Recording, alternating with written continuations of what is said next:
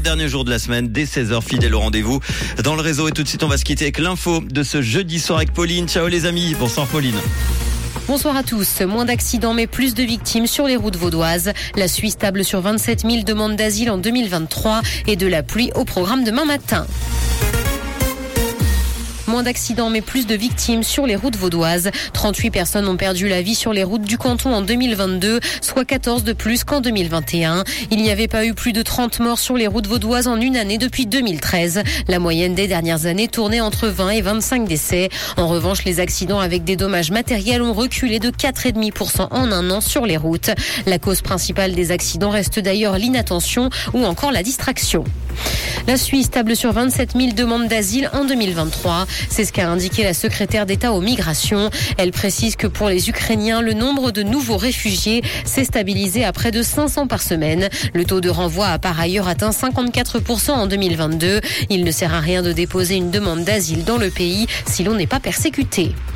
Le Salon du Livre de Genève témoigne de la féminisation du milieu de l'édition. L'événement a ouvert ses portes hier et aura lieu jusqu'à dimanche. 639 ont été invitées en tout, parmi lesquelles il y a de plus en plus d'autrices. Selon une étude d'un économiste de l'Université du Minnesota, les femmes publient d'ailleurs aujourd'hui plus de livres que leurs homologues masculins. 2020 a été la première année où les femmes ont publié davantage que les hommes. Dans l'actualité internationale, justice en Thaïlande, un ancien employé de l'ambassade australienne de Bangkok a écopé de deux ans de prison pour des caméras cachées dans les toilettes des femmes. Il a été condamné aujourd'hui par le tribunal et a été reconnu de deux accusations d'agression sexuelle. Il avait été arrêté en janvier 2022 puis licencié dans la foulée. 60 femmes ont témoigné auprès de la police. Les crimes sexuels numériques restent cependant rares dans le pays.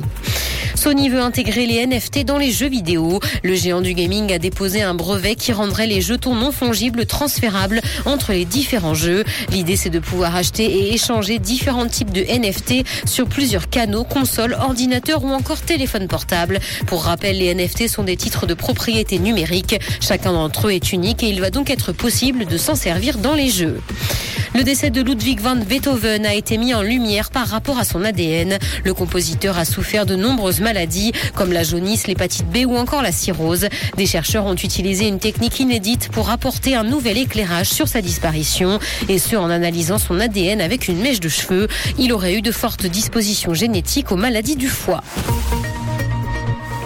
Le ciel sera couvert demain matin et il va pleuvoir. Côté température, le mercure affichera 10 degrés à Nyon et Yverdon, ainsi que 11 à Lausanne et Carouge. Bonne soirée à tous sur Rouge. C'était la météo, c'est Rouge.